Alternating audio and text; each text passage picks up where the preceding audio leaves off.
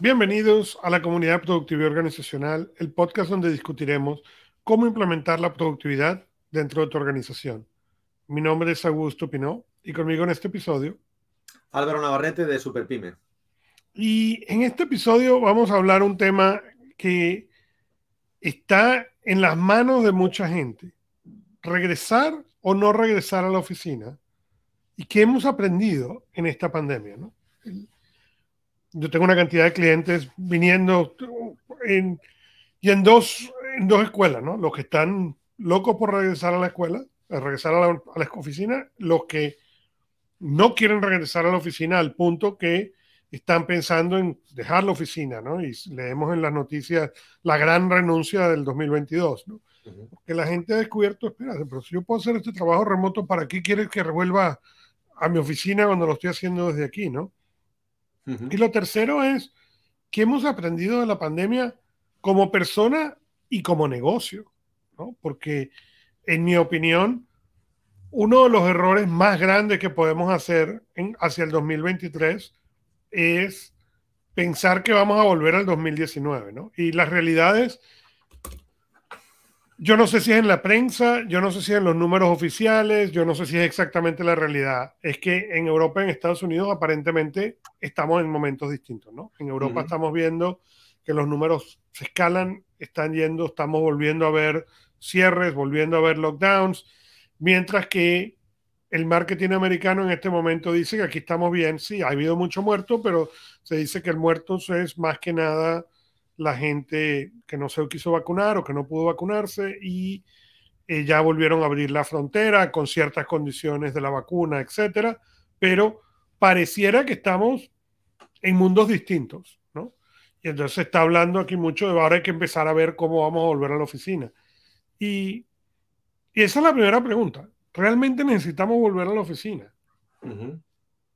Sí, yo, yo lo, claro, me parece tan potente el tema que digo, a ver qué te parece, porque claro, yo cuando, cuando sacaste el, asunto, eh, me pasa lo mismo aquí. O sea, yo leía, o sea, lo, que hice es actualizar las estadísticas en Europa, de, por, un poco por centrar el, el, problema ahora mismo. Esto es de la semana pasada acumulado a Europa. Y dice, el 44% les gustaría quedarse en casa el 39 preferirían volver. Y luego hay un 17 que dicen, bueno, volverían solo si las circunstancias del retorno les garantizan su salud. Pongamos que eso sería lo, que piensa, ¿no? Eh, y luego, claro, por otra parte, yo a nivel personal, eh, para mí la discusión, yo siempre he pensado que, digamos, de las tres palancas que para mí existen en, el mundo de la empresa para aumentar la productividad, que una es el dinero, las finanzas, otra es el talento de las personas y la, y la tercera es la tecnología, yo pensaba que gracias a esta pandemia la tecnología permitiría, digamos, hacer un uso mucho más democrático del trabajo. O sea, yo, recuerdo que cuando yo estudiaba economía, John Maynard, John, Keynes en el 43, este super economista que le dieron tres premios Nobel, ¿vale? Eh, ya decía que más o menos en 2030 gracias a la, automatización y, la tercera revolución industrial, el ser humano no tendría que trabajar más de cinco horas a la semana. Entonces, claro, yo recuerdo, o sea, por poner en contexto, yo creo que esa discusión eh, es inversamente proporcional a la mentalidad directiva del talento que dirige la empresa. Entonces, por ejemplo, yo leía un comentario de, un CEO de Morgan Stanley que se llama eh, James Goman eh, y decía, si la gente puede ir a un restaurante en Nueva York, también puede ir a trabajar a la oficina y si no, los despido. Claro, entonces yo, para mí el punto es, una cosa es que discutamos con gente que para mí siguen estando en el siglo XI y son, eh, digamos, empresas patriarcales, directivos jerárquicos que no entienden que el ser humano, gracias a la tecnología, puede tener un uso mucho más racional del trabajo. Digamos, eh, este tío me gustaría, digo, tú tienes hijos, tienes, o sea, tu esposa, tú tienes que llevar a tu padre al médico con 90 años, tú tienes que eh, hacerte cargo de tus hijos en la guardería, tú ganas 500 dólares. Entonces digo, gracias a la tecnología podríamos discutir, dónde está la frontera mental de esas personas que declaran además 53 mil millones de beneficio y que yo entiendo, digamos, pues que en una pequeña empresa eh, muy jerárquica lo discutan, pero yo no concibo a gusto que gente como el CEO de Apple o de Facebook te digan que van a apostar por liberar el trabajo eh, y luego están imponiendo a su gente que vuelvan a la oficina. Digo, la gente inteligente sabe cómo trabajar y cuándo tiene que ir. O sea, yo, por ejemplo, nosotros somos 12 consultores en Superpyme y nunca he tenido esa discusión. O sea, yo nunca le he dicho a ninguno de mis compañeros socios dónde tienen que hacer su puto trabajo. Incluso, tú sabes, yo tengo una empresa que se llama Navarrete Online y estoy, y, digamos, eh, o sea, es una tienda física, porque los que llevan el negocio online pueden trabajar desde su casa, como si quieren trabajar desde Bogotá, a mí me da igual. Pero fíjate que estoy conciliando porque digo, cuanto más alejado estés del punto de venta, más productivo eres, más ves si tus sistemas están bien implementados. O sea, yo creo que es una oportunidad. Entonces, para mí, eh, digamos, es una discusión un poco eh, fuera de contexto. O sea, ¿sabes? Es como discutir con una persona que no está orientada a la productividad, digamos, GTD. Pues yo me encuentro, es como discutir, por ejemplo, si las azafatas hoy en día tienen que ir con faldilla o, van con pantalón largo. Digo, esta discusión era una discusión del siglo XX o del XIX, pero hoy en día yo creo que a la gente inteligente hay que tratarla de otra manera y quizás lo que hay la es, digo, bueno, ¿cómo se plantea la conciliación en, una línea de producción donde tienes que tener gente en la línea de producción, ¿de acuerdo? Porque ese es un, yo, por ejemplo, tengo clientes, tengo, SEAT es una empresa de, de automoción en España, que es el cuarto fabricante de Europa. Entonces, claro, los empleados que están vacunados con la tercera vacuna no quieren trabajar en los turnos con gente que no está vacunado. Y, la Unión Europea todavía no ha obligado a la vacunación, aunque ya han autorizado el eh, pasaporte COVID y eh, prácticamente desde la semana próxima, quien no esté vacunado, digamos, estará pestado y no podrá salir a la calle. Bueno, perfecto digamos, entiendo que en ese, en ese punto, digamos, es mucho más conflictivo conciliarlo, pero digamos, todas aquellas personas que, viven de los servicios y no tienen un trabajo, eh, aquí le llamamos hombre-máquina, productivo, asociado a la línea de producción, yo creo que es perfectamente viable que en el siglo XXI, con la tecnología, podamos ir acercándonos a ese, eh, digamos, soñado mundo de John Maynard Keynes, donde realmente las máquinas daban calidad de vida a las personas y no era al revés, ¿no? Entonces, ¿por qué se produce esa discusión? ¿Y por qué, eh, digamos, la sociedad acepta esa discusión cuando yo creo que, sobre todo en las sociedades occidentales, la gente es inteligente? Porque, digamos, eh, en Venezuela, por ejemplo, Augusto, coño, esa discusión no tiene ningún sentido porque la gente es muy inteligente, pero el régimen no lo permite pero en regímenes democráticos, coño, no me fastidie. Esa discusión eh, no tiene sentido para mí, ¿no? Es un poco mi punto de vista por centrar el problema, ¿no? Es de una discusión absurda de café de perder el tiempo. Digo, oye, el que quiera trabajar que venga y el que no, digo, a mí que me den el resultado. Accountability. La pasta, las ventas, el margen, el beneficio, la productividad. Pero si uno lo hace en una hora desde su casa, pues oye, le felicito y, lo, o sea, le pongo como ejemplo para que sean los demás. Y Correcto, y, esa, y ahí es donde tú le has dado a lo que yo llamo el queso a la tostada, exactamente. Espérate, si tú tienes una gente, ¿por qué vas a castigar? Que, por ejemplo, era lo que se hacía en, cuando yo vendía hace algunos años atrás. ¿okay? Yo recordaba lo mismo, ¿por qué el vendedor, yo tendría a cerrar mi cuota, yo, moví, yo funcionaba diferente al mundo. Yo funcionaba del 15 al 15. Sí, lo recuerdo, en tu libro, lo recuerdo. Porque, porque yo aprendí que si tú ibas el 30 con el, con el cliente a decirle, necesito que me cierre para cerrar la cuota, ¿okay? todo el mundo, correcto, está esa historia está en ese libro, ¿sí? el 25 consejos de productividad. Cuando tú vas el último día, todo el mundo, todo el que vende, ¿okay? está llamando y diciendo la misma historia, que si no me firmas hoy no cierro la cuota. ¿okay? Entonces el comprador es inmune a eso. Todo el mundo le tiene diciendo lo mismo tres días, no les importa. Cuando tu cuota cerraba el 15 y tú ibas el 14 a rogar, ¿okay? el cliente, nadie más se lo estaba diciendo, entonces le parecía que podía hacer y firmaba. Si iban a comprar, firmaban. ¿okay? Y si firmaban el 17, no pasaba nada porque tú todavía estabas para hacer la cuota. Y fue una cosa realmente que me fue pues, muy, muy efectivo. ¿no? Y Ahora bien, yo al mismo tiempo decía, ¿por qué entonces los primeros de mes, okay, a los que habíamos hecho la cuota o a los que estábamos muy por encima de cuota, nos castigaban como el que había fallado la cuota? Esto no tiene ningún, ningún sentido, ¿no?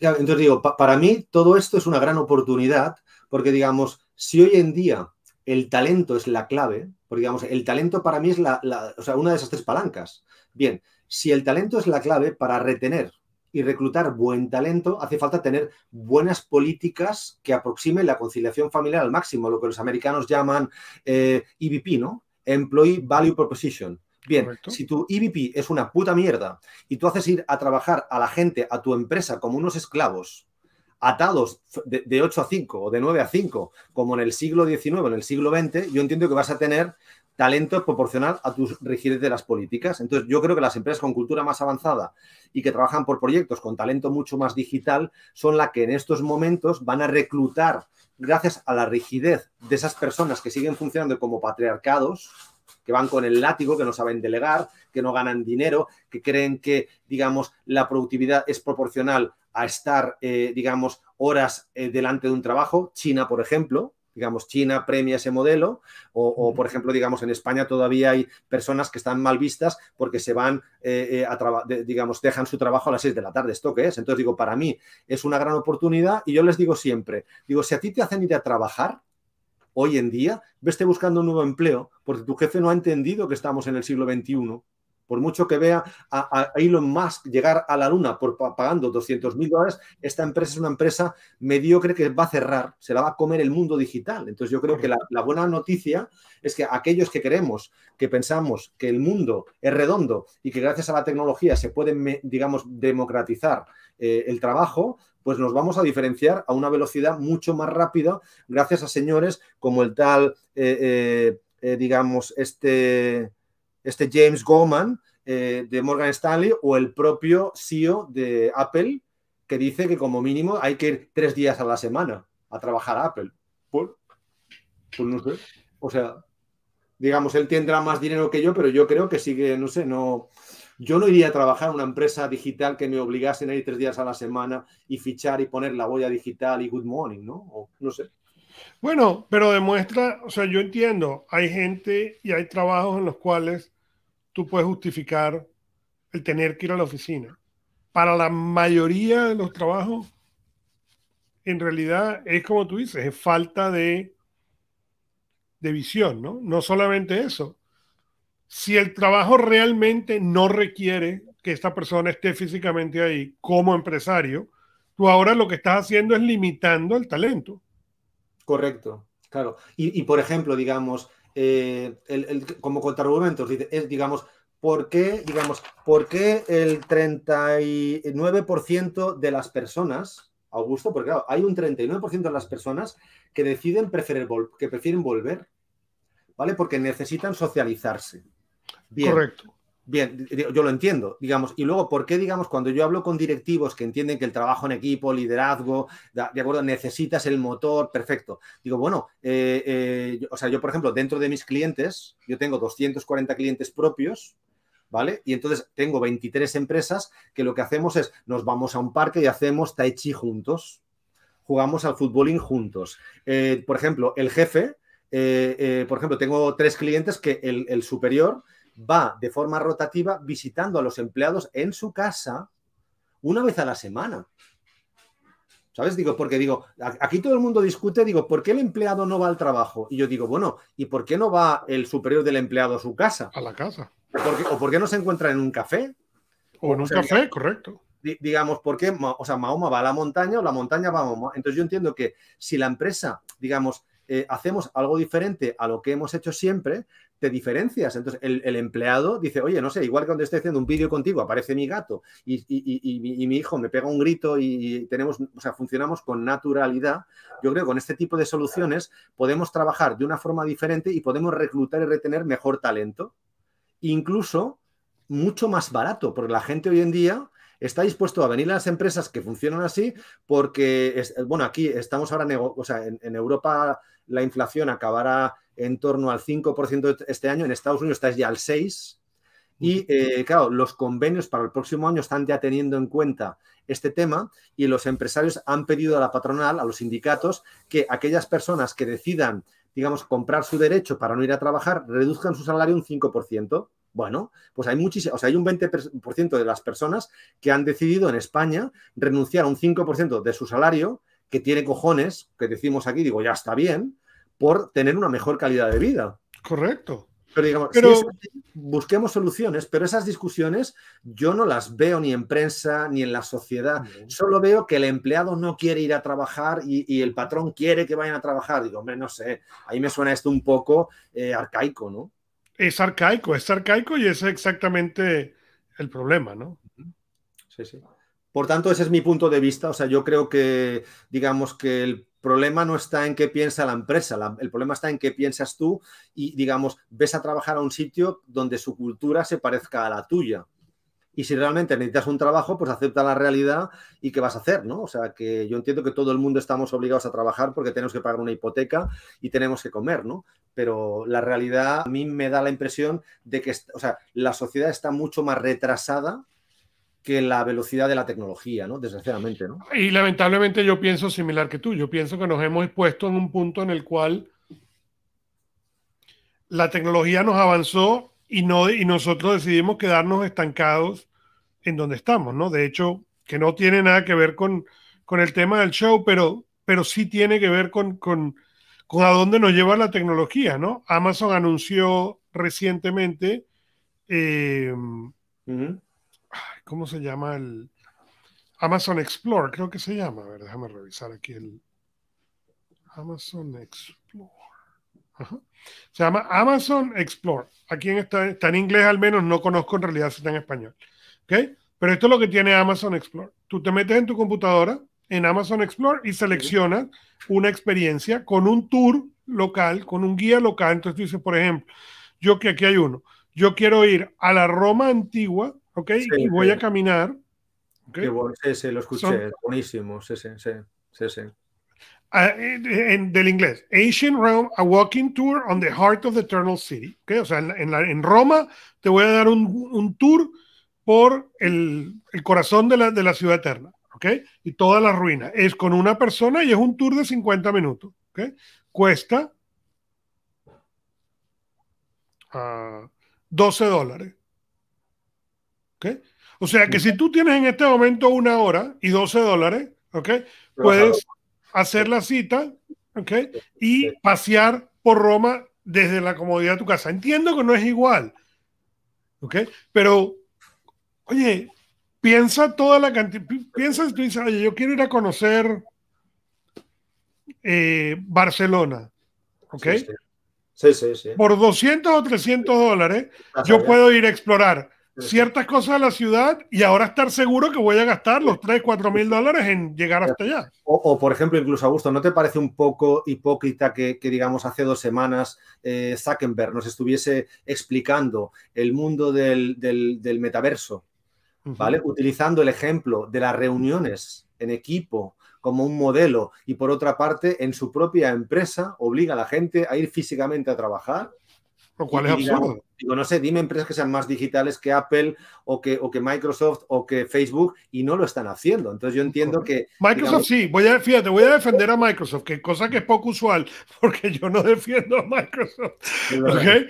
Yo tiendo a echarle tierra más a lo que lo defiendo, pero voy a defender a Microsoft en este caso porque ellos, como empresa de tecnología, lo que hicieron fue lo contrario ok, esto, esto está aquí para quedarse, ¿qué es lo que tenemos que hacer para que nuestra gente pueda ser efectivo? Y nos gustará o no nos gustará Teams, pero la realidad es que ellos han puesto una cantidad de tiempo, recursos, cabeza, en que Teams se convierta en esa solución.